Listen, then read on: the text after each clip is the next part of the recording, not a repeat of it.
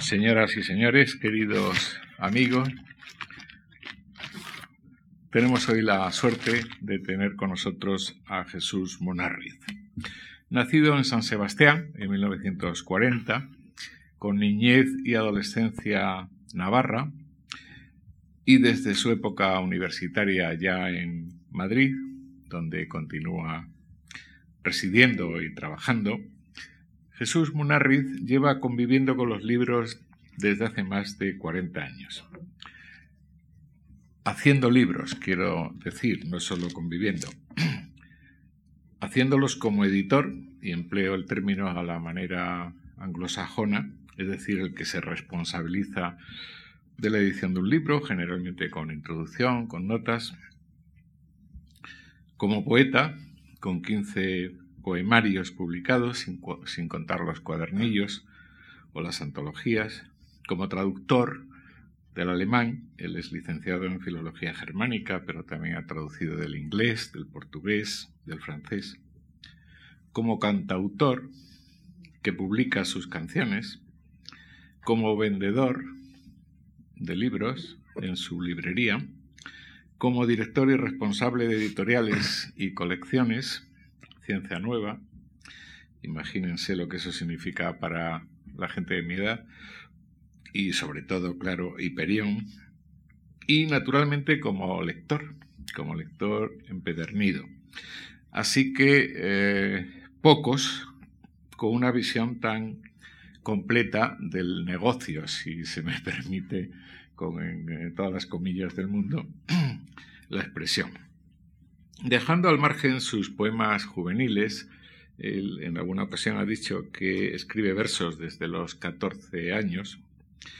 La primera actividad pública de Munarriz como autor lo fue en el oficio de letrista de canciones, a las que pusieron música gente como Luis Eduardo Aute, Marini Callejo, Rosa León, Chicho Fernández Ferlosio y él mismo, por supuesto para que las cantaran, pues eh, Maciel, Rosa León, Carlos Puebla, Moncho Alpuente, Ana María Drac, Ana Belén, Pepa Flores, Aute, Carmen Machado y claro es también el mismo a la guitarra. Canciones políticas, satíricas, humorísticas, sentimentales, amorosas, coplas y coplillas, romances, boleros, fados traducidos del portugués, canciones de boulevard traducidas del francés, etcétera. Hay en ellas desenvoltura, hay descaro, pero también hay oficio y hay rigor, hasta el punto de que el propio autor ha incluido alguna con leves variantes en alguno de sus poemarios y que alguna antología, como la de Ángela Balvey, también acoge unas cuantas de estas letras y que eh, Jesús Monarriz no las oculta, puesto que las ha publicado, una gran parte de ellas, si no todas, en, colección, en, colección prestigiosa, la del Maillot Amarillo de Granada, con prólogo de Luis García Montero. Un poemilla de uno de sus muchos amigos, el sevillano Fernando Ortiz, traza una bella semblanza de nuestro autor sin olvidar esta actividad hoy ya tan, tan lejana. Y tomando prestado el primer verso, como homenaje, eh, al propio Munarriz del poema Escenario y Danza de un libro último, o de los últimos, Flores del Tiempo. Música, música, maestro, dice Fernando Ortiz que hoy festejamos a un amigo. Helderling y Antonio Machado son los parientes de este tipo. Cantarín y letrista de coplas, pues aquí todo hay que decirlo, y sigue la semblanza. El mismo Munarriz ha trazado un elocuente autorretrato en su libro Esos tus ojos, encerrado en cuarto solitario en trance de contar sílabas traspasando el silencio dice, suena una melodía, la canción está en marcha. Podemos preguntarnos, ¿canción de cantautor?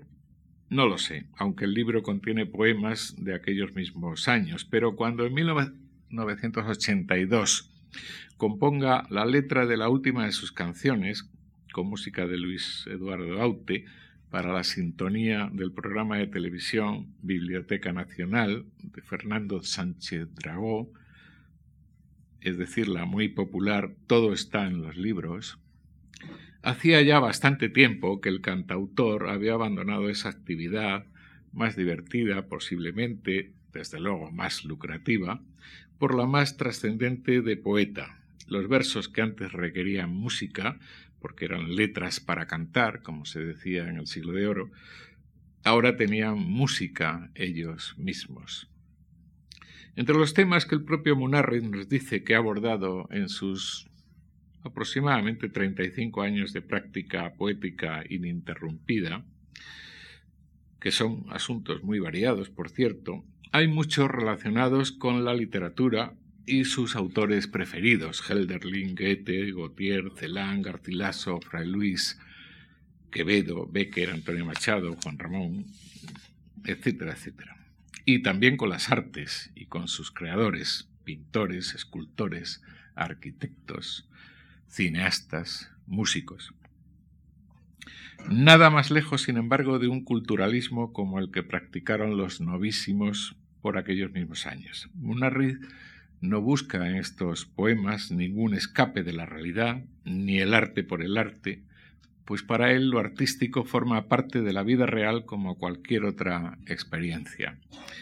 En cuanto a la música, que es el hilo conductor, como quizá algunos de ustedes saben, para trazar estas semblanzas mías, no por otra razón, sino porque no entiendo de casi nada más que de música.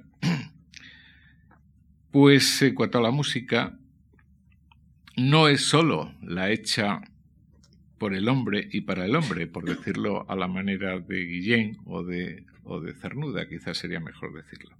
Hay muchísimas más sonoridades en los poemas de Munarriz. Tomemos, por ejemplo, su primer libro, Viajes y Estancias. Es un libro de 1972 publicado en Visor por Alberto Corazón, luego, pero que eh, ha sido reeditado con los collages, collajes originales no hace mucho. Del tercer poema, porque fuera preciso, retengo estos versos en los que se nos dicen algunas cosas que sería preciso hacer según el poeta. Triscar, reír, dar vivas alocados, silbar una canción retrospectiva, saludar, hongo va, copa viene, agitando sombreros también evocadores, ser como el aire inmerso en el tubo del la sostenido más alto del órgano panteico de la naturaleza. En el poema 19 de ese mismo libro, estamos en la prehistoria, viajeros que han pisado siglos después, escuchamos a alguien que canta romances de sus triunfos. Eran, dice, viejos romances de ciego y era ciega también la sombra que los cantaba. Y en el poema séptimo, alguien alguna vez halló un sendero, ese es el comienzo, no tiene título. Aguzamos la oreja que pudiera captar la música de las esferas y aguardamos en vano.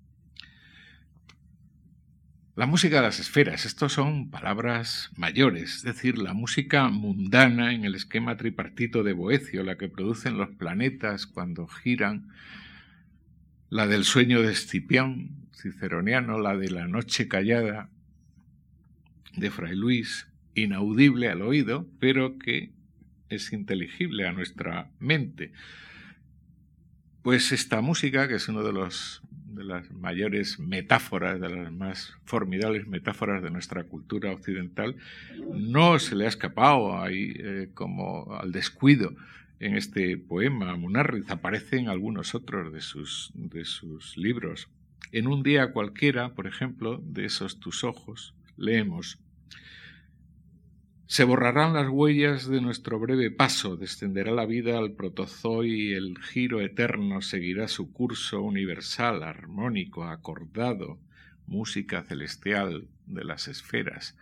Lo de acordado es préstamo de Fray Luis de León, como todos ustedes han, etcétera, etcétera. Hay mucha música de la naturaleza en estos poemas aunque sin ese resabio técnico del la sostenido que veíamos en el órgano panteico de su primer poemario y que, bueno, pues como está relacionado con la música y como hace muchos poetas eh, que saben música, y lo hizo García Lorca y lo harán nuestros nietos, pues eh, fue un resabio técnico que Jesús Munarriz no pudo reprimir en, ese primer poema. Pero sin ese la sostenido, en los versos de Munarriz encontramos, por ejemplo, las olas que suenan junto al mar o en las voces del silencio, son poemas de esos tus ojos.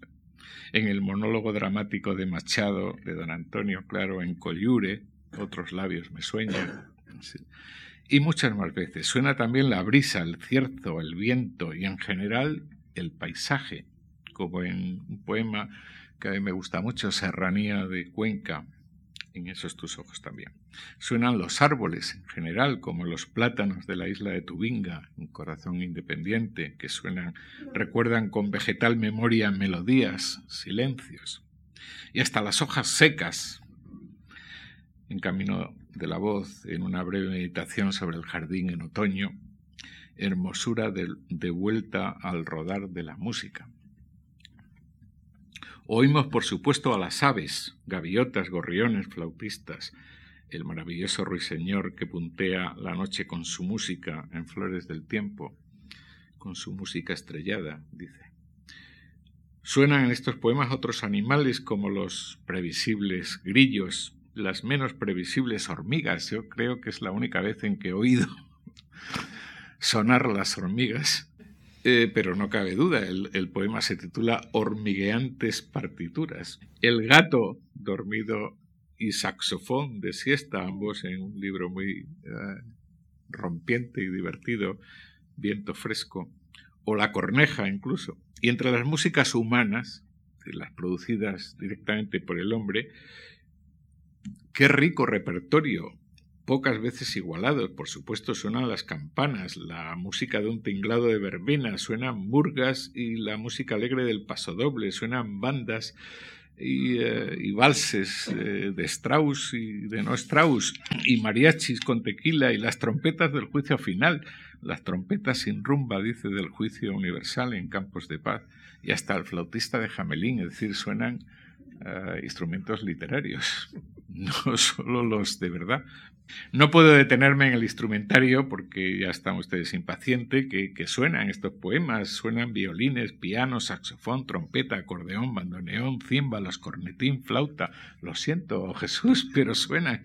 Y el órgano, no el órgano de la metáfora aquella del la sostenido, del órgano panteico de la naturaleza, sino el, real, el, que podemos oír en las iglesias, cuya poderosa descripción en Rito, un poema de esos tus ojos, no me resisto por lo menos a citar. Dice, ya van a alzar, ya van a alzar, resuena en la bóveda el órgano, potente, vibra el aire a su paso por los tubos, se extiende por las naves, desmenuza su fuerza en capiteles, en columnas, en aristas de piedra que repiten trémolos y vibratos por el templo, fugas majestuosas y lavarios de otro lenguaje, etc. Es el órgano el órgano que escuchamos en la iglesia cuando no nos eh, atizan las guitarras o un miserable armonium, claro. Más sutilezas músicas todavía en Munarriz, muy fiel a, su máxima sobre el poeta viajero en el metro para ver ojos, para oír oídos, dice en Red Metropolitana, poema de lo real y su análisis. Munarriz es que lo oye todo, hasta el sonido del silencio, oye cómo fluye el tiempo, oye a la misma historia. Y nos hace oír en sus poemas, pues qué sé yo, la vieja cantinela que el ama cantaba al emperador, según las memorias de Yurcenar, ah, las memorias de Adriano de la, de la Yurcenar. Escuchamos el tambor que perdió Almanzor en Calatañazor, que no es ninguna tontería, es el primer instrumento que según Menéndez Pidal suena en la literatura castellana, que es símbolo de la derrota. Suena el viejo villancico del cancionero de Palacio, que con otra música recogió García Lorca de Labios del Pueblo todavía, el de las tres morillas, Axa, Aixa, Fátima y Marién, en un poema de Flores del Tiempo. Y suena el triángulo amoroso de la, de la George Sand, con Chopin y con Musset, un a trois muy literario, en forma de ingeniosa receta culinaria, culinaria se titula el, el, poema de este libro que a mí tanto me gusta, Viento Fresco. Dice, si deshojas las vísceras del piano donde, donde soñó Chopin sus polonesas y el polvo que así obtengas lo batieres con zumo de los lomos de los tomos de obras completas de doña Jorge Sanz, y a eso le añadires unas pocas volutas del humo de la pipa de Alfredo de Misé, una pizca de sal, un chorro de vinagre, bátelo todo bien y podrás aliñar unos espárragos a la Roma romántica. Hay quien con mayonesa se conforma, pero nada que ver, nada que ver. Como buen conocer, Munarrid, tan ecléctico en realidad, tan dispuesto a dejarse seducir por casi cualquier sonido real, literario, imaginario, que despierte algún, algún interés suyo. Tiene muy claras las cosas, lo que no es nada corriente en esta sociedad española que llama musicólogo. Fulanito es muy musicólogo, estoy harto de oír. Oye, por cierto, Mulanito es muy musicólogo. Al simple aficionado, es decir, que llama especialista en ciencias de la música, al simple filarmónico, al que le gusta la música. Está muy bien que a uno le guste la música, pero eso no le da el título de musicólogo. Bueno, pues en esta sociedad tampoco tenemos mm, muy nítida la distinción entre creador, es decir, en música el compositor, el que crea, y el intérprete. No está nada clara. Y la buena gente suele premiar al divo hasta la saciedad y condena al creador al, olvido. Y si no, eh, repasen ustedes lo que se ha dicho, escrito y, divulgado sobre, sobre Pavarotti, que no era más que un estupendo cantante, pero que cantaba cosas que habían compuesto otros. Gerardo Diego, también algo músico, al par que buen poeta, lo dejó bien claro en una de sus canciones a Violante, y quisiera ser músico, músico de verdad, no de los pobres que ajenas pautas suenan como propias. Munarrit también defiende esta idea con firmeza en su poema Truchimán, de su libro Artes y Oficios, en el que describe con tanta belleza como precisión al violinista que días y semanas estudia una partitura ajena y luego la da al público como si fuera propia y termina lo mismo el truchimán que las voces lejanas convoca con voz propia. Es decir, que estamos ante un poeta que sabe lo que dice y que además lo dice muy bien. Así que les dejo con él. Muchas gracias. Muchísimas gracias, Antonio. Me has descubierto una cantidad de facetas que no esperaba. Yo le he dicho antes, seguro que no hay nada de música en mi poesía. Y bueno, asombroso la cantidad de cosas que has encontrado. Bueno, ahora me toca hablar de poética. Pasado mañana serán poemas directamente, lo que leeré. Así que les voy a, leer este texto que he ido redactando. Ya verán que no es eh, un texto demasiado teórico. Una poética. No soy muy dado a las poéticas. Escribo poesía a menudo, casi a diario, y la leo también y la traduzco por afición y por oficio, casi casi todos los días, y tengo bastante claro qué poesía me gusta y cuál no, y por qué en ambos casos. Tengo mis preferencias y mis amores como lector, pero también mis rechazos y mis diferencias, y cuando leo el libro de un desconocido que se presenta a un premio de cuyo jurado formo parte, o que me lo envía con ánimo de que lo lea o de que se lo publique en la editorial que dirijo, Suelo tener bastante claros los criterios por los que lo apoyo o lo rechazo, lo considero o no premiable o publicable, y lo defiendo o lo rechazo de acuerdo con ellos, pero no me he detenido nunca a sistematizar, recopilar y exponer esos criterios que definen mi relación con la poesía. No soy, por oficio, un poeta profesor como tantos de mis colegas, y tal vez se deba a esto, a que no me dedico a la enseñanza, el que no haya sentido la necesidad de aclarar por escrito mis ideas sobre la poesía, a redactar eso que se llama una poética. O tal vez se deba a mi desconfianza ante las teorías y los programas, a la distancia que a menudo separa los buenos propósitos de los buenos resultados.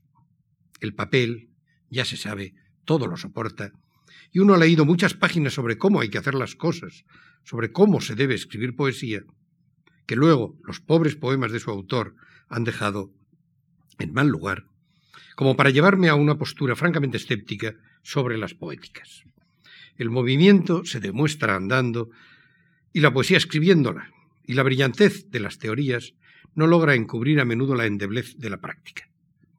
Pero en fin, me he comprometido a redactar la mía y aquí estoy intentándolo yo también, aunque me consuela pensar que en mi caso la teoría quedará, quedará, eso espero, por debajo de la práctica. Aunque hablar de teoría sería excesivo. Lo que sigue son solo algunas notas sobre mi relación con la poesía en general y sobre aspectos concretos de mi propia poesía, así como algunas pinceladas autobiográficas que pueden ayudar a enmarcarla y comprenderla. Tengo una poética, claro está, y hasta puede que más de una, que ha ido formándose y conformándose en mi contacto con la poesía, que se remonta ya a más de medio siglo. Como oyente primero de poemas que mi madre me leía de niño, como lector muy pronto, como aprendiz de escritor también muy pronto, a los catorce años.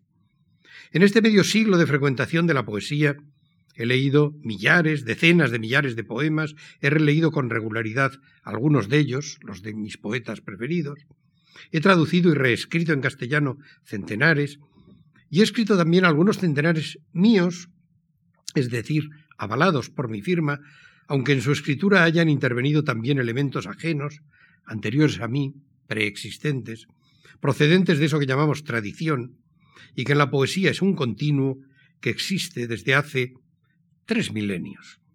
Es decir, poquísimo, teniendo en cuenta los millones de años que lleva nuestra especie en el planeta. Y ha sido la frecuentación, la lectura y relectura de tantos poemas de tantas épocas y lenguas, la que ha ido formando mi gusto, la que me ha ido permitiendo apreciar los valores de unos y otros, disfrutar con sus hallazgos, identificarme con su manera de escribir o subrayar mis distancias. En poesía no hay progreso. Cada gran poeta es el que es y como tal insustituible y se mantiene vivo a través de los siglos. Sus sucesores no lo superan, solo corresponden a otra época, aportan distintos hallazgos y soluciones, pero no lo sustituyen, como el automóvil así sustituido al coche de caballos, o el ordenador a la máquina de escribir, esta a la pluma estilográfica, la estilográfica a la plumilla y la plumilla a la de ganso. No. Homero, Safo, el cantar de los cantares, o Lipo, siguen estando tan vigentes como Juan Ruiz, Juan de la Cruz o Juan Ramón, por citar tres Juanes de casa, que a su vez ocupan cada uno su lugar único no intercambiable por los de Garcilaso, Góngora o Quevedo, ni por los de Machado, Cernuda o García Lorca. La gran poesía va construyendo un mundo de palabras que crece y se complementa, se enriquece mutuamente y se sucede, pero no se elimina ni se reemplaza, y sus lecciones son permanentes.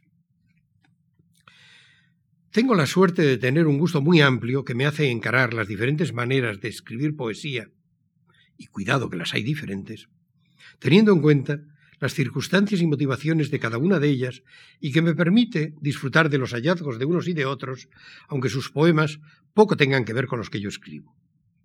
Y es una suerte porque el goce estético, la satisfacción que experimento al leer a poetas tan diversos y las enseñanzas que de todos ellos asimilo, se multiplican en función de su diversidad. Las anteojeras de escuela, el dogmatismo, la toma de posición excluyente, empobrecen el universo creativo. En esto, como en todo, conviene tener cierta humildad y aceptar que las obras que han merecido la adhesión y el aplauso de los lectores en otras épocas, en otros contextos, desde premisas diferentes a las nuestras, es harto probable que merezcan esa situación de excelencia, aunque a nosotros pueda parecernos inmerecida. Respetémoslas, pues, leámoslas, y procuremos aprender de ellas, que raro es el poeta o el libro de poemas del que no pueda aprenderse algo bueno. ¿A qué llamamos poesía? Llamamos poesía a un decir distinto, a un uso diferente del lenguaje, en que los elementos no estrictamente semánticos de éste convenientemente realzados y tratados, le dan un valor añadido. Mervert, plusvalía, podríamos denominarlo también nosotros, que lo singulariza, lo destaca y enriquece y lo hace memorable. La poesía se construye con los mismos elementos que el lenguaje utiliza para usos efímeros, con las mismas palabras. Pero sus productos, sus obras, nacen con afán de perdurabilidad, de permanencia, y en los mejores casos lo consiguen. ¿A qué me refiero al hablar de elementos no estrictamente semánticos? A los que diferencian el lenguaje poético, el poema, de la prosa, como son la sintaxis, el ritmo, la acentuación métrica, la medida silábica, las rimas asonantes, consonantes, internas, las aliteraciones, los encabalgamientos, los oxímoros y tantos otros recursos bautizados con extrañas palabras por gramáticos y retóricos, en fin, todo lo que hace que reconozcamos de inmediato una línea escrita como verso y la diferenciamos de otra en prosa. Puedo escribir los versos más tristes esta noche o del salón en el ángulo oscuro son versos de todos conocidos. Esta noche puedo escribir los versos más tristes o en el ángulo oscuro del salón serían sencillamente frases en prosa. Parecen decir lo mismo y con iguales palabras, pero lo dicen en prosa, no en verso. Lo que dicen los poemas es muchas veces equivalente a lo que decimos al hablar o escribir en prosa, a lo que pensamos unos y otros, solo que dicho de otra manera, utilizando elementos que son del lenguaje, que están en él, pero que nos resultan innecesarios para la mera comunicación. Combinando las palabras, componiéndolas, de manera que resalten sus elementos sonoros, rítmicos, la sintaxis que las organiza, para que a un tiempo digan y digan distinto, comuniquen y conmuevan, sean recordadas y repetidas.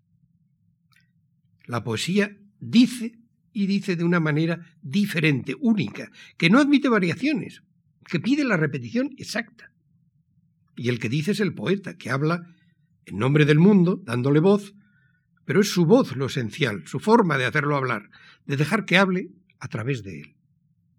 El mismo árbol, la misma piedra, la misma historia pueden dar pie a la narración, a la evocación, al poema, y en este importa más cómo se dice la piedra, que la misma piedra.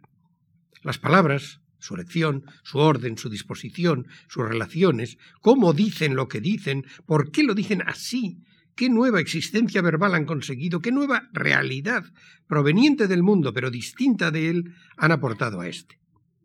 En la narración nos interesa lo que cuenta. Procuramos olvidar cómo lo cuenta, preferimos no advertirlo siquiera. En el poema nos fijamos en las palabras una a una porque su dicción no es intercambiable. La novela se puede resumir, contar su argumento. Con el poema no es posible. La poesía es lenguaje en acción. Canta y encanta, y a veces desencanta. Solo puede explicarse, comprenderse exactamente con sus mismas palabras. Dice, pero no desvela. No significa, solo dice, pero su decir está cargado de significados, más que ningún otro y está en permanente diálogo con el pasado, con la tradición, con la historia del hombre y de la poesía. Dice un sentir que es a un tiempo el del poeta que lo fija y el de muchos que lo han sentido pero no han sabido decirlo, no han sido capaces de expresarse con exactitud, con la precisión de la poesía. El poema, el poeta, articulan, dan voz a lo difícil de decir. Y su decir sirve a todos, también y sobre todo a los que no consiguen dar por sí mismos con las palabras justas. Todo esto proviene sin duda de los orígenes, de cuando no existía la escritura y tales elementos lingüísticos ayudaban a fijar en la mente lo que se consideraba digno de repetirse y transmitirse, las palabras que la tribu consideraba memorables. Pero ha sido precisamente este lenguaje diferente o este uso diferente del lenguaje el que ha ido configurando la poesía a lo largo de tres mil años, dándole un espacio y un tono propios, construyendo su singularidad y afianzándola entre las creaciones de la humanidad. De la traducción. Poesía es esto y esto y esto, escribió Larrea. Y no se equivocaba. La poesía es muchos estos que están ahí al alcance de quien quiera leerlos, todos singulares, todos distintos, todos únicos y todos poesía. De su conocimiento proviene nuestro aprendizaje y nuestra aportación, que debe evitar reincidir en lo ya escrito por otros, repetir lo ya dicho, para lo cual es necesario conocerlo. Es un mundo amplísimo que abarca todas las civilizaciones y culturas, accesible gracias a la traducción, esa reescritura siempre imperfecta, pero absolutamente necesaria, que consigue transmitir, pese a sus carencias, buena parte del mensaje original. Casi todo lo que hemos leído son traducciones. En realidad, nuestra propia escritura no deja de ser también traducción, pues las palabras traducen algo anterior a ellas que sólo gracias a ellas se fija, se trasvasa desde nuestro cerebro al papel, o últimamente al cristal líquido de la pantalla del ordenador, y sólo en ellas alcanza la existencia. Bajando de la generalidad a lo concreto y tomando como ejemplo mi tarea de traductor de poetas alemanes, he puesto en español, entre otros, a Hölderlin, a Goethe y a Heine, a Brecht y a Paul Celan. ¿Y por qué nombro a estos cinco? Porque los primeros, Hölderlin, Goethe y Heine, casi coetáneos, son tres poetas enormes cuyas obras no tienen nada que ver entre sí. Y porque lo mismo ocurre en el siglo XX con Brecht y Celan. Grandes poetas, pero distintos, muy distintos entre sí, incluso antagónicos. Con todos ellos, y con muchos otros, he disfrutado primero como lector, y gracias al conocimiento de su lengua los he podido trasvasar al castellano y he hecho posible su lectura a quienes no los conocían o no conocían su idioma. Y de todos ellos he aprendido mucho. De Hölderlin, que supo integrar en su obra las tradiciones clásica, germánica y cristiana, el pensamiento y la historia, la imaginación y la realidad, un fracasado en vida, al que sólo la posteridad ha sabido situar en su lugar. Pero también de Goethe, un triunfador, que lo ninguneó a Hölderlin, cortesano, ministro, endiosado por sus contemporáneos, y sin embargo también un gran poeta. De Heine, el lírico exquisito sin cuya influencia no habrían escrito como escribieron Ferran Becker o Rosalía en España, pero también el crítico, el satírico, el radical, cuyo heredero más directo en alemán es Bertolt Brecht y cuyos poemas más incisivos he recopilado y traducido.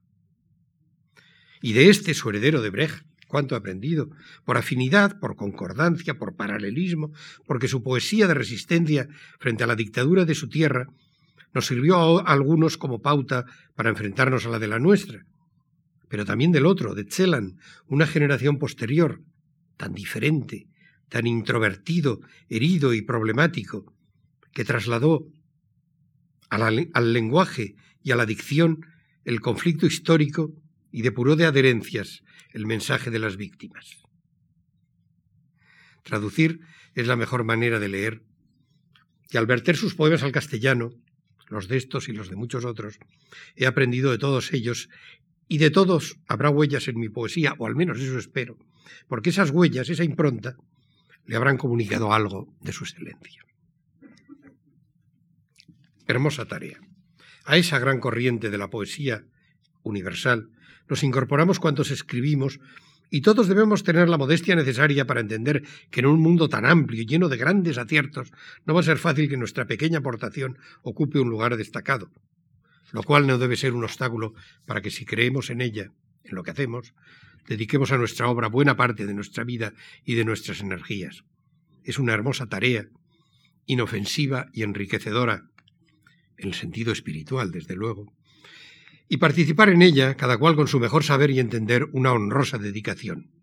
A mí, personalmente, la poesía me ha proporcionado muchas alegrías, pero a las públicas, a los reconocimientos, parabienes o felicitaciones, antepongo sin duda las más íntimas, las que se sienten en soledad ante un poema o ante un solo verso afortunado que acabamos de descubrir o que acabamos de escribir y que va a quedar para siempre unido a nuestro nombre.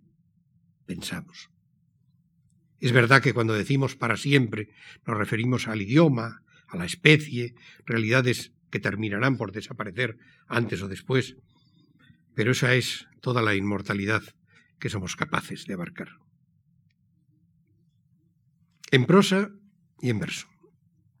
Decía, al comenzar esta charla, que no he sistematizado mi poética, que no la he fijado nunca en artículos, en un libro, pero no es del todo cierto. Hace algunos años un amigo poeta, Ramón Andrés, me pidió que le escribiera una poética para una revista en la que colaboraba. Me resistí al principio, pero la amistad me hizo ceder a su petición y la escribí. Tal vez vuelva a ella luego. Se titulaba Esta vez en prosa. ¿Por qué? Porque hasta entonces mis poéticas, las reflexiones que había escrito sobre mi propia poesía, eran en verso. Consecuencia de mi concepción de la poesía como la gran abarcadora, la que puede dar cabida a todo o casi todo en sus líneas. Creo, efectivamente, que todo puede dar pie a un poema si de verdad es algo que interesa al que lo escribe, si le motiva y emociona, si lo considera realmente importante. ¿Y qué más importante para un poeta que la propia poesía? Si la poesía es una forma de vida, si todo lo que valga la pena puede acabar transformado en poesía, las propias reflexiones del poeta sobre su labor bien pueden expresarse también en forma de poema. Así que he escrito muchas veces sobre ella, pero en poemas, en versos, con los que he plasmado mi opinión o mis ideas al respecto en un momento o una situación determinados. Poesía, forma de vida, se titula justamente uno de esos textos. Y ya el título es toda una declaración de intenciones, aunque el poema de patrón surrealista discurra luego por caminos que tal vez puedan parecer desconcertantes, pero que contienen mucho de lo que sentía y siento sobre el tema.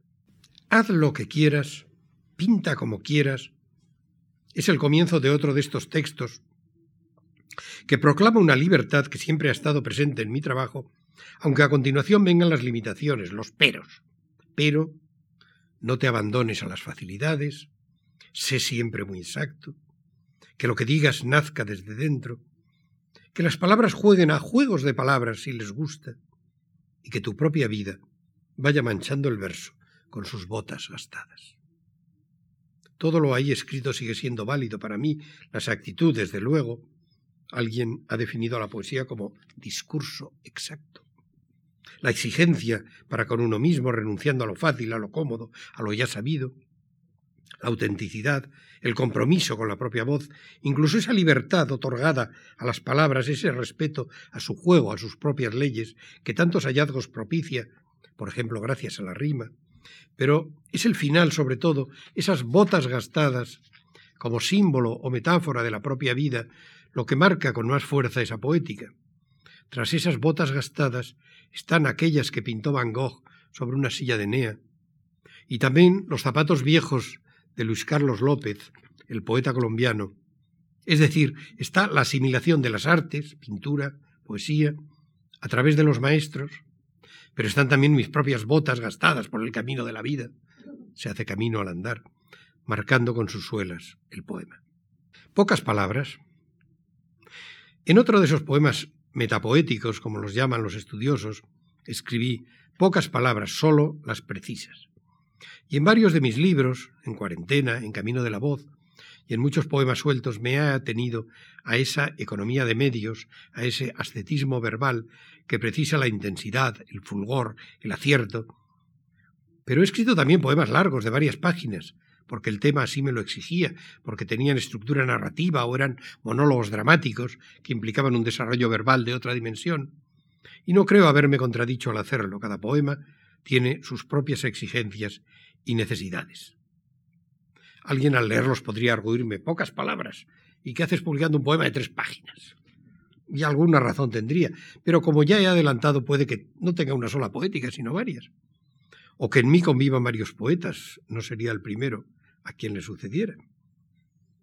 Aunque haya publicado pocos, he escrito muchos haikus. Los haikus, esa estrofa poética mínima o minimalista importada a nuestra poesía desde la japonesa en el siglo XX, como el soneto lo fue de la italiana en el XIV, han tenido igual que este un gran éxito entre los poetas. Francisco Castaño ha definido con gracia el haiku como el soneto de los vagos. Son el mínimo de poesía posible. Poemas de 17 sílabas en que se puede, si se sabe, captar el instante, concentrarlo, fijar en muy pocas palabras lo efímero, salvarlo de la destrucción, recuperarlo del deterioro. Parecen fáciles, carecen de rima, cualquiera los escribe, Pero sus creadores, los japoneses, saben lo difícil que es escribir un buen haiku, uno en el que nada sobre y nada falte, que diga y sugiera, que descubra y encubra una instantánea imperecedera. Como formas breves, nada las supera. Solo nuestras anónimas coplas flamencas están a veces a su altura. Lo pequeño, sin duda, es hermoso. Pero invalidan los poemas largos. Es que las aventuras de Ulises, o las andanzas de Eneas o de Orlando pueden contarse en un haiku. Puede resumirse el Homeros de Walcott. Cada tema exige su propio desarrollo. Pocas palabras sí, cuando se trate de concentrar, y muchas, todas las necesarias, cuando se trate de desarrollar, de desplegar. Una poética parcial, pues, en este caso, válida en determinadas circunstancias, pero no aplicable en todas. Poesía política. Cuando leo mis poemas en público y al finalizar se abre un debate, es frecuente que alguien, entre los asistentes, califique mi poesía de política porque toca temas que pertenecen al dominio de lo público y no solo de lo privado.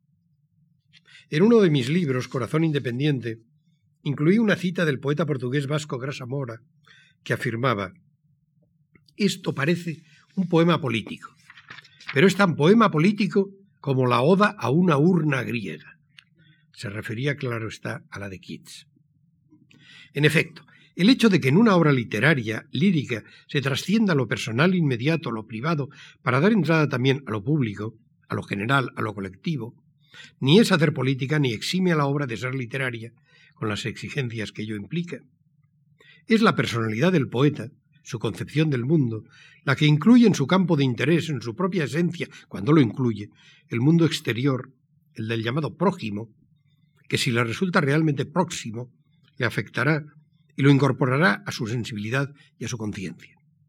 Y aparecerán sus poemas con el mismo derecho y naturalidad que lo relativo a su persona, a su propia vida, porque de hecho forma parte de su vida.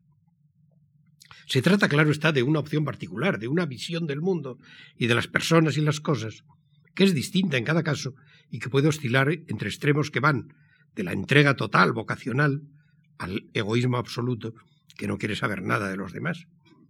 Entre esos dos extremos, cada cual siente y entiende el mundo a su manera. La mía, como la de muchos, pretende ser solidaria, se siente afectada por las penas y las alegrías de los otros, no puede ni quiere desentenderse de ellos, y es natural que los mundos ajenos se entremezclen con el mío particular, y así ocurre que en un poema basado en mi propia experiencia, que nace de, que nace de una vivencia íntima, pueda aparecer sin incoherencia ninguna una referencia a lo histórico, lo político o lo filosófico, a experiencias y vivencias colectivas, ajenas, que no lo son en mi conciencia y mi apreciación. En mi segundo libro, por ejemplo, de aquel amor, me quedan estos versos. Al evocar un recuerdo de la niñez de la amada izada a un tanque por los soldados soviéticos que conquistaban la Alemania nazi, escribí, y que siguen los rusos en tu patria y que nunca llegaron a la mía.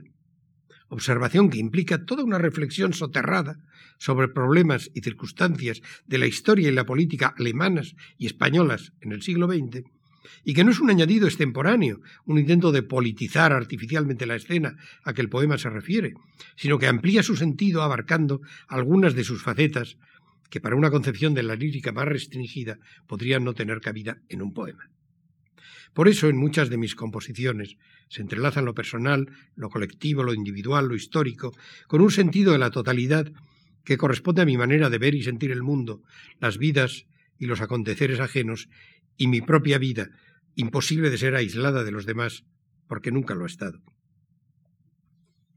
Pero esta incorporación del mundo exterior, de lo ajeno a lo propio, a lo íntimo, para que sea aceptada y asimilada por el destinatario, por el lector el oyente, debe ser en primer lugar plenamente sincera, consecuente, con lo que eso implica de coherencia vital e intelectual, y en segundo debe regirse por las mismas leyes literarias que el resto de la obra. Exactitud, precisión, emoción, adecuada expresión, de forma que no pueda ser rechazado por su contenido, sino que deba ser admitido por su dicción, por su oportunidad, por su acierto. Eso ha hecho siempre el arte y por eso seguimos admitiendo y admirando tantas obras, pese a que la ideología que las inspiró nos resulte superada, obsoleta o falsa. Artes paganas, artes cristianas, artes budistas o islámicas. ¿Qué sería de ellas si las juzgáramos únicamente en función de su mensaje? ¿Compromiso o militancia? Aunque sean actitudes cercanas, conviene no confundir compromiso con politización o con militancia partidista. El compromiso para mí es una cuestión de conciencia, es decir, de coherencia con uno mismo. Y sé por haberlo vivido que acaba resultando incompatible con la militancia en organizaciones que implican obediencia ciega, aceptación sin condiciones y rehuyen la crítica y la discrepancia. Los que militamos, fea palabra, en los años 60 del siglo pasado, en un partido comunista clandestino, que era de hecho la única organización que se oponía con algún éxito a la dictadura. Los que militamos en aquellos años no sabíamos o tardamos bastante en saber que el modelo social que de alguna manera defendíamos, el de la Unión Soviética, era una dictadura que poco tenía que envidiar en cuanto a dictatorial a la franquista. Combatir la opresión en España nos hacía, de alguna manera, cómplices, sin saberlo y sin quererlo, de la opresión en Rusia, porque un poeta de 20 años en Petersburgo, entonces Leningrado, no tenía motivos para sentirse mejor que un poeta de 20 años en Madrid, como pude comprobar años más tarde leyendo los interrogatorios policiales a Joseph Brodsky. La ocupación militar rusa de Praga en el 68 dejó bastante claro todo esto y nos hizo abandonar la militancia a muchos, pero aún no nos resultaba tan evidente como ahora que bajo la apariencia o los lemas de la Revolución Comunista se había cometido un holocausto de similares proporciones al del nazismo. No tomamos parte en él, ni siquiera sabíamos que existía, pero el hecho de dar vida en España a los herederos de una filial comunista de la Internacional de alguna forma incrementaba su prestigio, le daba la razón o parecía dársela, y nos hacía involuntarios cómplices de aquella aberración. Aunque me van a permitir un paréntesis. Cuidado que era buena gente la que militaba entonces en las filas del PC. Desde hijos de ministros franquistas a hijos de asesinados por el general, desde herederos de casas nobles, hoy con título, a hijos de obreros represaliados, el abanico de los estudiantes universitarios comunistas entre los que yo me integraba era tan curioso como notable. Abundaban más, dadas las circunstancias, los vástagos de casas acomodadas, franquistas en buena medida, lo que hacía aún más anómala la situación. Pero todos, al menos en aquella lejana época de los sesenta, desinteresados, sinceros y sin más ambiciones que ver caer la dictadura y restablecidas las libertades. Bueno, no todos. El compromiso, pues, para mí debe estar libre de adherencias, de obligaciones y obediencias ajenas que lo desvirtúen. Debe ser libre y no aceptar más reglas que las que le dicte su conciencia, su razón de ser. Libertad de crítica, coherencia y aceptación de los riesgos que ello comporta un cierto grado de valentía, pues para hacer frente a las consecuencias negativas que toda toma de posición libre trae consigo, al poder a ningún poder le gusta que lo denuncien o desenmascaren, y procura evitarlo presionando con sus medios, que siempre son muchos y fuertes, sobre quien se atrevió a encararlo. Por eso, el compromiso implica resistencia y aguante. Aunque la poesía es ya de por sí una forma de resistencia, de rebeldía, y su elección le sitúa en buena medida en los márgenes del sistema más afueranos, como dicen en América, cuanto más radical y auténtica sea la adhesión a una forma de escribir que implica también una forma de ser. Poder y poesía se repugnan mutuamente. Doblez, falsedad, obediencia ciega, dogmatismo, servidumbre por un lado, y poesía por el otro también. La poesía es hermana de la libertad, de la independencia, de la rebeldía en el pensar, en el decir, y está por encima de cualquier ideología. Cuarentena. Yo nací en el 40 y la paz empezó en el 39, así que me tocó prácticamente toda. Este es el primer poemita de mi libro Cuarentena. Nací en San Sebastián, en la mustia Donostia de posguerra, el 23 de julio de 1940. A una veintena de kilómetros, en Endaya, las tropas de Hitler, que habían ocupado casi toda Europa, confraternizaban con las de Franco, que tras acabar con la democracia en su país, el nuestro, y conquistarlo en una sangrienta guerra civil, lo sometía a la paz de los fusilamientos y los cementerios.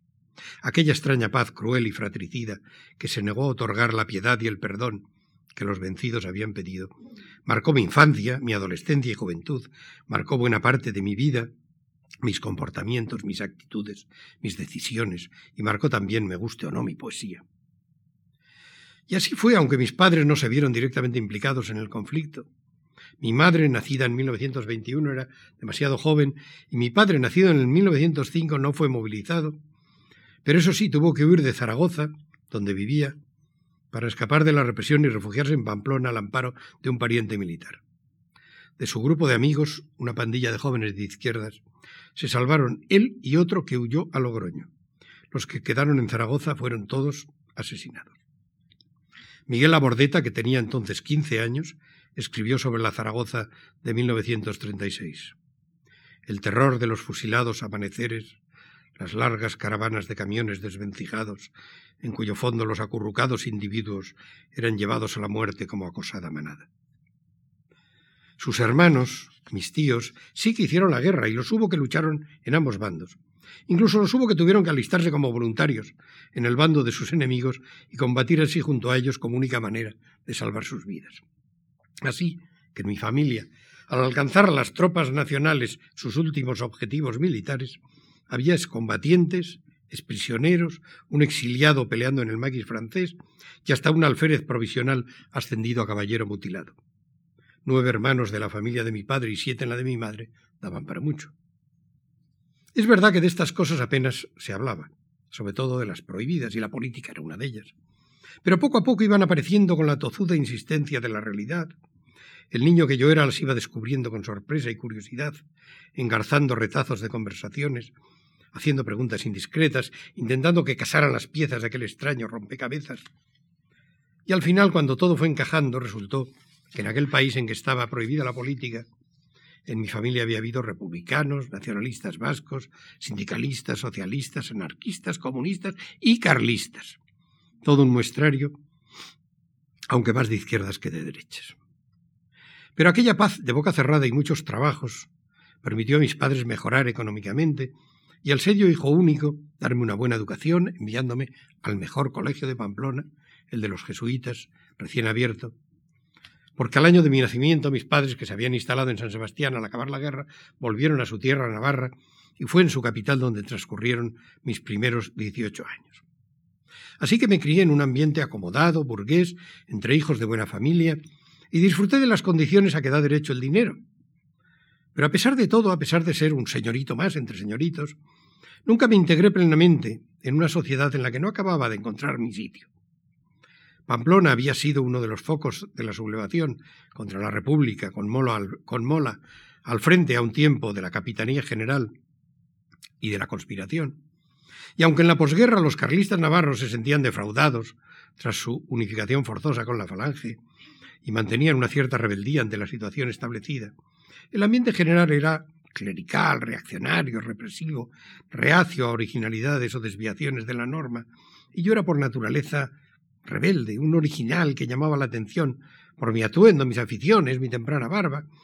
Llamaba la atención, no podía evitarlo, pero al mismo tiempo hacerlo me resultaba molesto.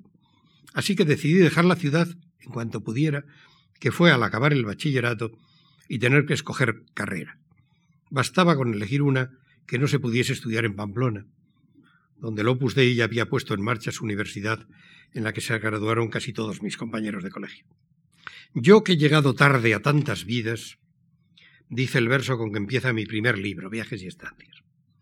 Escrito en la primavera del 72, con 31 años, suponía por una parte mi reencuentro con la poesía, tras una década de relativo alejamiento, y por otra reconocía mi sensación de tardanza en reincorporarme a una tarea y a una vocación que había estado en el centro de mis preocupaciones desde los 14 años en que escribí mi primer poema, aunque en igualdad de condiciones con la pintura que empecé a practicar a la misma edad. Pues ambas artes, poesía y pintura, me atraían por igual desde la adolescencia, y durante mis años de aprendizaje las dos compartieron mi interés y mi dedicación en un tiempo y en unas condiciones no demasiado favorables. Debo a mi madre la lectura de los primeros versos, Rubén Darío, Becker, Espronceda, Gabriel y Galán, Platero y yo, y a mis profesores jesuitas la ampliación de aquel mundo, Vigny, Lamartine, Victor Hugo, al de francés, Juan Ramón, Machado, algo de Guillén, de Gerardo Diego y hasta de Alberti y Lorca, al de literatura española, que completaba por su cuenta y riesgo lo limitado del texto oficial con lecturas de la antología del mismo Gerardo. Una audacia que siempre le he agradecido. Fue también él quien, tras explicarnos las formas métricas, nos puso como deber que escribiéramos un poema en casa y que lo lleváramos a clase al día siguiente para leerlo y comentarlo. El mío fue sobre los Asuna. Y creo que creo que en redondillas. Y despertó el entusiasmo de mis compañeros que me sacaron a hombros de la clase a la cabarista. Tenía entonces 14 años y era mi primer poema. Lo seguí escribiendo con cierta regularidad en los años sucesivos, al tiempo que ampliaba mis lecturas de Machado, Juan Ramón y Guillén, o descubría Salinas, Villon o Baudelaire. Pero fue la afición a la pintura la que me hizo escoger, al acabar el bachillerato, la carrera de arquitectura, por la cercanía que sospechaba entre ambas artes plásticas. A estudiarla acudí a Madrid, dibujé estatua en academias y en el Casón del Buen Retiro, me vi todas las exposiciones que se colgaron en aquel tiempo, pinté, leí mucho, escribí algo, me aficioné al jazz, hice teatro y aprobé todas mis asignaturas excepto matemáticas y física, de cuyos libros de texto ni siquiera abrí las páginas, eran de los que venían sin guillotinar. Así que comprendí que lo que la arquitectura tenía de ciencia y técnica me iba a impedir dedicarme a aquel arte, por lo que tuve que renunciar a mi posible vocación. Por culpa de los planes de estudios, yo tenía el título de bachiller en ciencias y no me servía para poder pasarme a las carreras de letras. Perdí o gané otro año estudiando latín y griego para probar el preu de letras y poder matricularme en la Facultad de Filosofía y me olvidé definitivamente de las ciencias para dedicarme a las letras y actividades afines. Fueron estas últimas las que me absorbieron en gran medida durante aquellos años.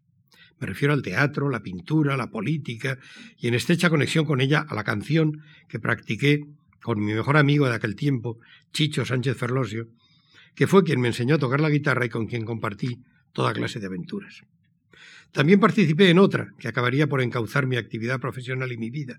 Fui uno de los fundadores de una editorial, Ciencia Nueva, que pretendía ser una plataforma de oposición intelectual e ideológica a un régimen que admitía pocas bromas al respecto. La organizamos fundamentalmente un grupo de estudiantes politizados y a mí me correspondió dirigirla con veintipocos años y sin saber nada del tema. Me preparé para la tarea leyendo un libro la verdad sobre el negocio editorial, y sin otro bagaje me lancé a la aventura. Y aventura sí que lo fue, porque Ciencia Nueva, de promotores jóvenes y desconocidos, publicó más de un centenar de libros que casi en su totalidad tuvieron problemas con la censura. Al final, para evitar que siguiéramos dándolos, la editorial, junto con otras cuatro, fue cerrada por decreto del Consejo de Ministros y yo tuve que cesar como director al tiempo que pasaba a ser inscrito en una lista negra del Ministerio de Información y Turismo en la que me mantuvieron hasta la muerte del dictador. Una ventaja tuvo el cierre, me permitió acabar la carrera. La política, la editorial, la canción me habían hecho descuidar los estudios y se me habían quedado un par de asignaturas pendientes. Así que aprovechando mi inactividad laboral, volví a la facultad y terminé mis estudios, que fueron, por cierto, de germanista o de filología alemana, como reza mi título de licenciado. Si temprana fue mi vocación, llamémosla empresarial, igual de pronto fue mi cambio de estado, ya que me casé antes de cumplir los 21 años, que entonces definían la mayoría de edad. Así que a todo lo ya contado hay que añadir las obligaciones propias del matrimonio y un par de años más tarde de la paternidad. Entre unas cosas y otras estaba muy ocupado, esa es la verdad. Aunque también es cierto que no hacía casi nada de provecho, de lo que habitualmente se, entiende por provecho. Pero la vida, en todas sus facetas, era una universidad mucho más rica que la Complutense, y la vivía con intensidad y aprendía, claro que aprendía, infinidad de cosas inútiles, que son las más necesarias para un poeta. Tras diez años de matrimonio, mi mujer y yo nos separamos, entonces no había divorcio, y fue en los meses finales de aquella relación, los más difíciles y conflictivos, cuando volvió a mí la poesía. yo la tenía muy abandonada, había empleado mis conocimientos del oficio para escribir canciones, que son un género cercano, incluso a veces coincidente, pero no en mi caso. Mi concepto de la poesía estaba y está muy por encima del de la canción. Y basta escuchar la inmensa mayoría de las que se cantan por ahí para comprender mis razones. Así que cuando me brotó aquel verso, yo que he llegado tarde a tantas vidas y los que le siguieron, descubrí entusiasmado que era capaz de escribir poesías de nuevo y poesías ya maduras, válidas, que no desmerecían de lo que yo creía que debía ser la poesía. Era en 1972, han pasado 35 años y he tenido la suerte de que la poesía no me ha abandonado en todo este tiempo, pese al miedo que a todos los que escribimos poemas nos asalta cuando terminamos alguno de ellos, esa inseguridad de no saber nunca si seremos capaces de escribir el siguiente. Todo está en todo. Todo está en todo, todo es metáfora de todo. Desde cualquier cabo se puede desenrollar el ovillo del mundo. Así escribí en esta vez en prosa. Repaso mis poemas y los compruebo. ¿Sobre qué he escrito? ¿Cuáles han sido los temas que han dado pie a mis poemas? Enumeraré aquí algunos. La propia poesía, tanto en poéticas como en textos sobre otros poetas, mi infancia, reserva inagotable, mi familia, que comprende a los ya fallecidos y por supuesto a los vivos, el amor que mueve el sol y las demás estrellas, y la vida de todo el que se precie, autorretratos y confesiones, poemas en primera persona, la vida y su colofón, la muerte siempre presente en mi obra, reflexiones filosóficas y vitales, es decir, reflexiones sobre lo divino y la inmortalidad, la naturaleza, es decir, animales diversos, vegetales, árboles, flores, paisajes, el mar, campos y montañas, viajes, países, pueblos y ciudades, la historia y sus consecuencias, guerras, revoluciones, la guerra civil española, la interminable posguerra, el general Franco, la Navarra de mi infancia y juventud, reflexiones y críticas políticas, el terrorismo y otras sevicias, los trabajos de los hombres, y de las mujeres, de más está decirlo, escenas cotidianas, callejeras, retratos y semblanzas de personajes varios, víctimas y triunfadores, monólogos dramáticos, poemas motivados por las artes, pintura, escultura, música, arquitectura, cine, o por sus creadores, evocaciones de libros y escritores, en especial de poetas y de poemas, epitafios, homenajes a poetas fallecidos, a amigos muertos, poemas nacidos de informaciones mediáticas, evocaciones míticas, poemas y escenarios surrealistas, sueños, poemas para niños. Tras este repaso resulta evidente que casi todo tiene cabida en mi poesía. Pero además, si examinamos los poemas uno a uno, encontraremos que los temas se mezclan y complementan, y en un poema de amor aparece la historia y con ella la política, o en un poema de viajero se evoca a un creador, o en el que parte de un poema clásico interfiere una escena cotidiana, o tras una de estas asoma la guerra y sus consecuencias. El mundo se entrelaza en mi cabeza como lo hace en la realidad. Tras cada detalle asoman antecedentes y consecuencias. Lo particular conduce a lo general y lo abstracto a lo concreto. La actualidad tiene su origen en la historia y ésta asoma en el presente. Lo lejano acaba repercutiendo en lo inmediato y esto en lo remoto. La vida no puede evocarse sin tener en cuenta la muerte y a la inversa. Lo popular necesita del oculto para tomar sentido, lo oculto de lo coloquial. Al realismo le viene bien un toque de surrealismo, y éste precisa de un cierto realismo para no perderse en el vacío. La experiencia necesita reflexión. La reflexión se mueve en la abstracción sin la experiencia. La poesía nos permite recoger todo, relacionarlo, expresarnos a su través, dar cuenta de la variedad del mundo y dar cuenta de nosotros de mí, en mi caso, pues todo pasa por el filtro de mi cabeza para tomar forma, y mi cerebro, ese inmenso registro, acumula toda una vida de experiencias, reflexiones, lecturas, conversaciones, goces y sufrimientos que colorean de una forma peculiar y única cuanto pasa a su través. Por eso mi visión del mundo y su expresión en mis versos podrá coincidir con las de otros en lo que tengan de común con las suyas, y se diferenciarán en lo que tengan de personal, de diferente, en lo que mi trayectoria tenga de única e intransferible en su formación y evolución. Y el conjunto de todo ello será mi voz, esa voz poética irrepetible que habla en mis poemas y es mi roce en su uso, el del idioma, al tiempo expresión de mi paso por la historia. La poesía no es cosa de sentimientos, sino de experiencias, escribió Rilke. Y Machado, Antonio, lo peor para un poeta es meterse en casa con la pureza, la perfección, la eternidad y el infinito. No es mi caso, desde luego. Porque detrás de esa poesía, en su origen dándole sentido, hay una voluntad de intervención, de participación en el mundo, una exigencia ética de mejora y corrección, de denuncia y reparación de injusticias y arbitrariedades, un afán de mejora y transformación de la realidad en que las palabras, pese a su aparente debilidad, pueden contribuir de manera positiva, influyendo en las personas, en las mentalidades, modificando las conciencias, que a la larga y en definitiva son las que mueven las voluntades y ejercen su efecto en uno u otro sentido sobre el mundo y su evolución. Denunciar el mal es proponer el bien, exponer la injusticia es optar por la justicia. Nada de lo que se escribe es inocente, todo produce algún efecto.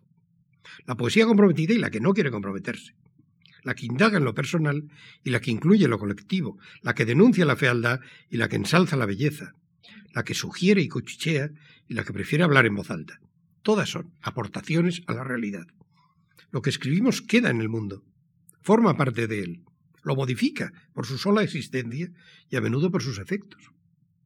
Un poema se integra en la totalidad con el mismo derecho que un río o una montaña, y la importancia relativa de cada uno de ellos no dependerá tanto de su tamaño o su extensión como de su influjo en los comportamientos y las mentalidades.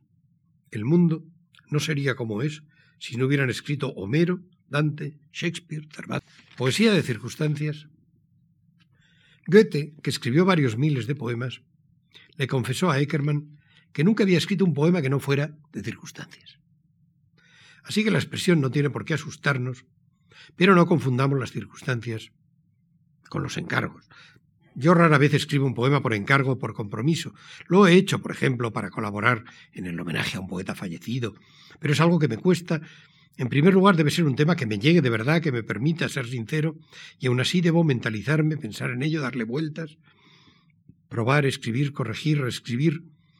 Y puede llevarme un mes perfilar un poema que por fin me convenza y que considere digno de ser publicado. En cambio, casi todos mis poemas surgen por sí mismos como un destello de la realidad que los motiva. Llamémosle circunstancias. Y mi labor es rápida, me limito a guiarlos mientras toman forma averiguar qué esconden en su proyecto, a dónde me quieren llevar. Y mi intervención es ante todo formal, estilística. Los voy encauzando en los parámetros que sus primeros versos van marcando. Los ayudo a desarrollarse convenientemente y a no desviarse o desbordarse. Aporto lo mío a lo suyo. Me integro en su escritura con mi bagaje a cuestas, de forma que el resultado del que muy poco nada sé al principio me va integrando en él, lo voy conformando y finalmente es mío, me identifico con él, aunque su origen pueda ser fortuito y ajeno. Esto basta. Titulé otro de esos poemas en que resumo mi poética y en él digo, entre otras cosas, y con muy pocas palabras, emoción, precisión, oficio y arte. Y en efecto creo que no se puede expresar más escuetamente lo que considero necesario para que coge un buen poema. Primero, la emoción, el estímulo, el destello que despierta mi atención y que suele surgir ya expresado en palabras, en un verso, que puede ser el primero aunque no siempre lo sea. Una emoción positiva o negativa, placentera o rechazable, intelectual o física, cercana o lejana, algo que cobra forma en palabras y lo hace con un ritmo, con una sintaxis, que lo diferencian de la prosa cotidiana, que lo resaltan como verso.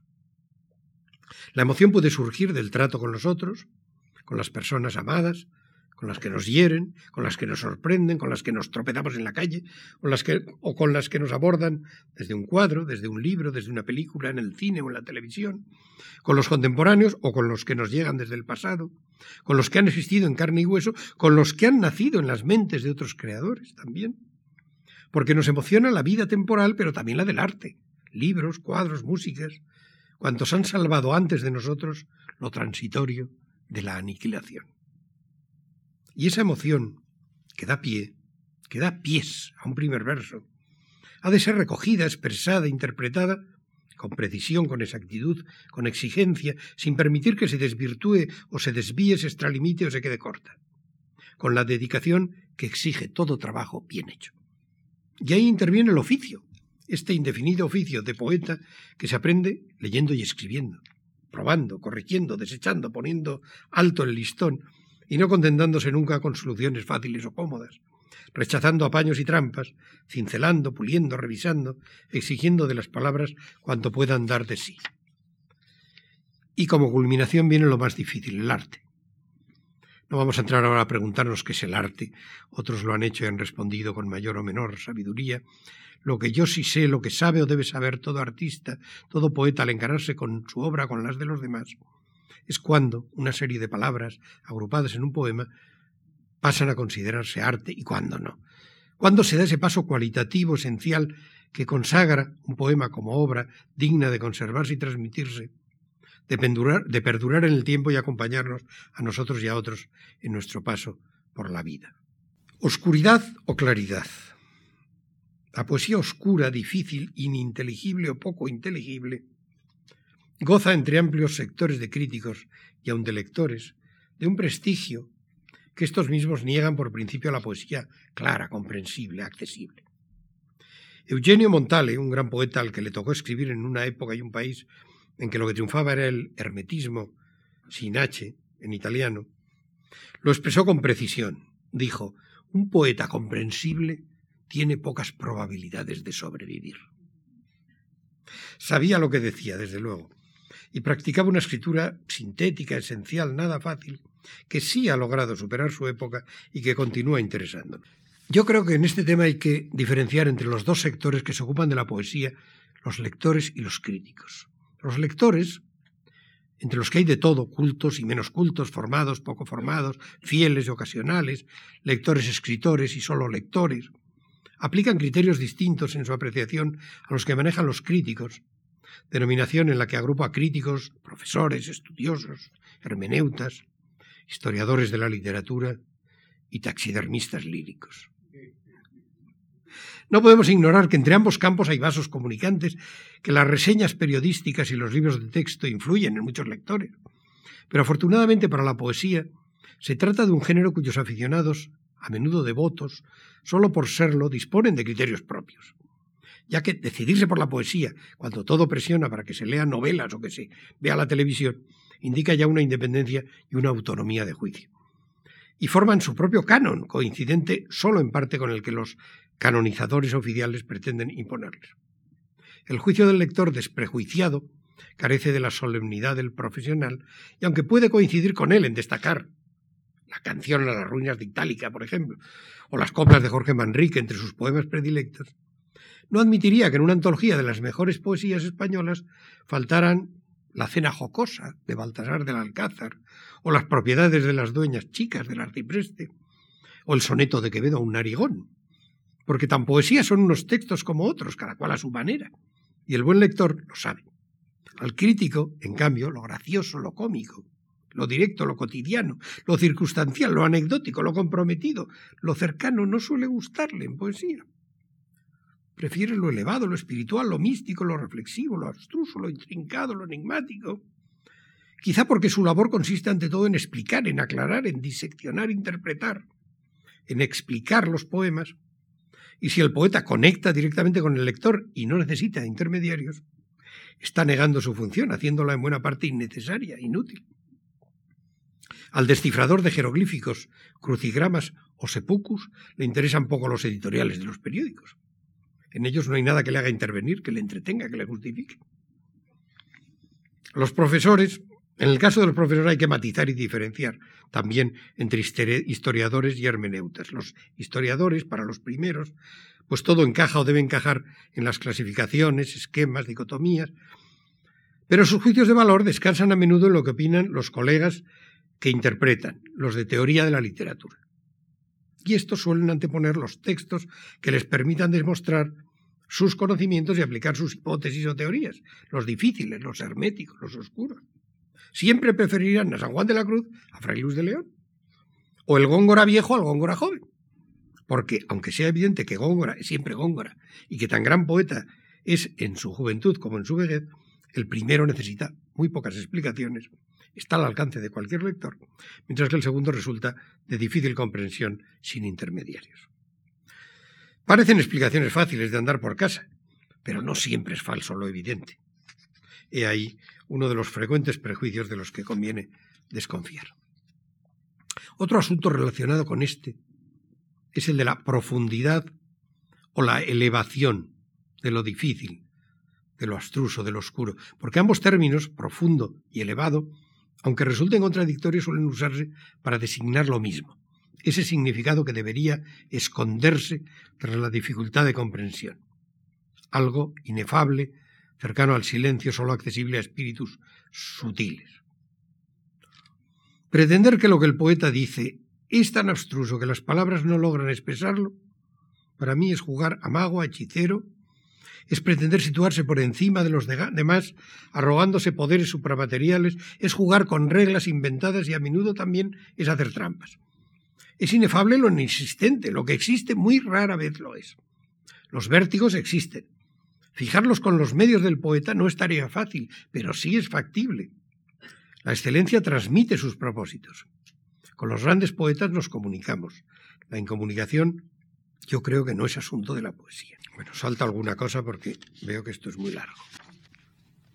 Locos y cuerdos.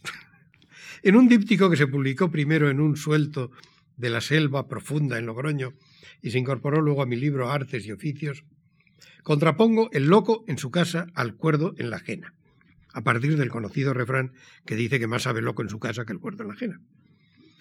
Y el loco sabe, en el poema, por qué pone y por qué quita, de qué habla y de qué no, qué es lo que dice, y cómo, sobre todo, cómo quiere decir precisamente aquello que a menudo desconcierta, sorprende en lo que dice. Es el creador que sabe la razón de su trabajo, por qué se expresa de la manera en que lo hace, qué diferencia su voz de las persistentes, cómo marca y singulariza un terreno que no va a poder ser confundido nunca con ninguno de los precedentes dice el poema, hace lo que le pide su locura particular. Su voz, que es solo suya, ya le irán entendiendo, se imagina.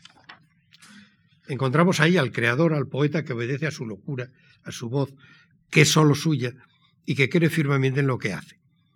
Supone imagina que ya le irán entendiendo. En el segundo poema del díptico, El cuerdo, en la ajena, en la casa ajena, le da vueltas al tema, anda rondando, husmeando, lo mismo que un sabueso, entre los matorrales, aunque no da, no da con esa piedra con la que debería haber topado ya el bisturí, pero que no aparece. El cuerdo resulta ser un cirujano que con su bisturí hurga en busca de la piedra de la locura, como en la mesa del bosco, pero no da con ella. La cordura, la ciencia, no siempre tienen medios para penetrar en un mundo, el de la poesía, que no responde a su lógica. El corazón tiene razones que la razón no comprende, la poesía también, pero el cuerdo frustrado acaba diciéndose, imaginándose, que todo aquello son solo locuras sin sentido. Algo de economía. No hace falta ser discípulo de Karl Marx para reconocer que la economía, si no mueve el mundo, al menos no lo deja estarse quieto. La economía en sus múltiples formas es la responsable de la mayor parte de las actividades humanas y son aquellos son solo locuras sin sentido. Algo de economía. No hace falta ser discípulo de Karl Marx para reconocer que la economía, si no mueve el mundo, al menos no lo deja estarse quieto. La economía en sus múltiples formas es la responsable de la mayor parte de las actividades humanas y son criterios económicos los que determinan la importancia de la mayoría de las acciones y realizaciones de los hombres. Un poeta escribió algún francés, no sé si Voltaire, es tan útil al Estado como un jugador de bolos. A partir de esta premisa, difícil de rebatir, y considerando que si la poesía es inútil para el Estado, mucho más lo es para su hermano gemelo, el capital, podemos explicarnos muchas de las peculiaridades que caracterizan a la poesía y la diferencian del resto de las artes y aun de la literatura en el mundo de hoy. Tiempos hubo en que los reyes de taifas recompensaban espléndidamente en esta península a los poetas más notables. Durante siglos en la lejana China, los exámenes que permitían a los letrados acceder a los puestos de la administración del imperio consistían en la escritura de poemas. Hoy ni nuestros taifas autonómicos ni los capitalistas bajo control comunista de la nueva China se preocupan gran cosa de los poetas. La situación de la poesía es la misma en todo el mundo. Es marginal, no es rentable, económicamente es irrelevante. ¿Qué rentabilidad puede extraer, el capitalismo de la poesía? Prácticamente ninguna. ¿Invertir en poesía para qué? Un papel y un bolígrafo le bastan a un poeta para componer una obra maestra. Y una vez publicada por cualquier medio, ya es propiedad común, bien de todos, invendible, sin posibilidad de apropiación. Todos sabemos cómo interviene el capital en las demás artes las ganancias que proporciona la música, los contubernios entre arquitectura, construcción y poder, el coleccionismo inversor en pintura y escultura, las cifras millonarias que facturan los que publican novelas, las geométricamente multiplicadas de quienes las transforman en películas. El arte y el negocio van del brazo, se complementan. Solo la poesía queda al margen. No hay que invertir para producirla. Su comercialización no produce ganancias apreciables. Sus obras no se pueden atesorar, coleccionar, comprar ni vender. Está fuera del ciclo económico. Prácticamente es prescindible, así que el capital prescinde de la poesía sin mayor inconveniente. Solo un curioso fenómeno, el de los premios, casi exclusivo de nuestro país, recupera de alguna manera aquel mecenazgo de las taifas, dedicando una pequeña parte de los caudales públicos a promocionar una actividad que, teniendo en cuenta su inutilidad, goza aún de un curioso e inexplicable prestigio. Tal vez sea este, sin embargo, un intento de domesticarla, porque un libro de poemas realmente subversivo en cualquiera de las acepciones del término, difícilmente obtendrá un premio bien remunerado, patrocinado por cualquier tipo de organismo público o privado que se precie. Así que al margen de la economía, al margen de la sociedad, la poesía como una planta silvestre crece y se desarrolla en libertad. Como nadie la financia, a nadie debe respetar o halagar. Como nadie puede comprarla, a nadie debe tentarle o reírle las gracias. La poesía es libre, libre e independiente. Es uno de los poquísimos ámbitos incontrolables que quedan en el mundo de hoy. Es verdad que al quedar al margen de los tejemanejes del capital, su difusión también es escasa. Nadie tiene interés en hacerla llegar a sus posibles destinatarios, pero sin interés, por afición, por gusto y por convencimiento, son siempre muchos los que se esfuerzan en darla a conocer y difundirla. Este ciclo de poética y poesía, y ustedes asistentes a esta charla, son buena muestra de ello. Y basta asomarse a Internet, un medio gratuito y de enorme alcance, para comprobar la enorme vitalidad de la poesía, la ingente cantidad de páginas a ellas dedicadas en la red. Frágil inmortalidad. Y ya acabo. Cuando todo el mundo creía en Dios, un hidalgo vasco renqueante por heridas de guerra le preguntaba a un joven navarro con el que había coincidido en París, ¿de qué te sirve ganar todo el mundo si pierdes tu alma? En estos tiempos nuestros descreídos, junto a los que siguen haciéndose esa pregunta, que los hay, aunque menos que entonces, yo situaría a quienes, sin creer en almas separadas del cuerpo ni en vidas de ultratumba, se preguntan, ¿de qué te sirve conquistar este mundo, sus riquezas y honores, si solo vas a lograr ser el más rico del cementerio. Exegi monumentum aere perennius, escribió Ovidio en su destierro del Mar Negro. He esculpido un monumento más duradero que el bronce. Y no se equivocó. Sus versos, esa cosa tan frágil, palabras bellamente enlazadas sobre un papel, todo perecedero, todo fácilmente destruible, han llegado hasta nosotros tan vivos como cuando él los escribió. Y no solo en su idioma, una lengua que ya nadie habla, aunque algunos aún la lean, sino en las decenas de versiones en otros idiomas a los que ha sido traducido. De las ciudades en que habitó, de los templos y basílicas que visitó, apenas quedan cuatro piedras. Del emperador que lo desterró, unas pocas referencias en los libros de historia. De las riquezas que acumularon los poderosos de su época, ni rastro. Todo lo ha dispersado el tiempo con su escoba igualitaria solo quedan los versos, los suyos y los de otros, de parecido valor.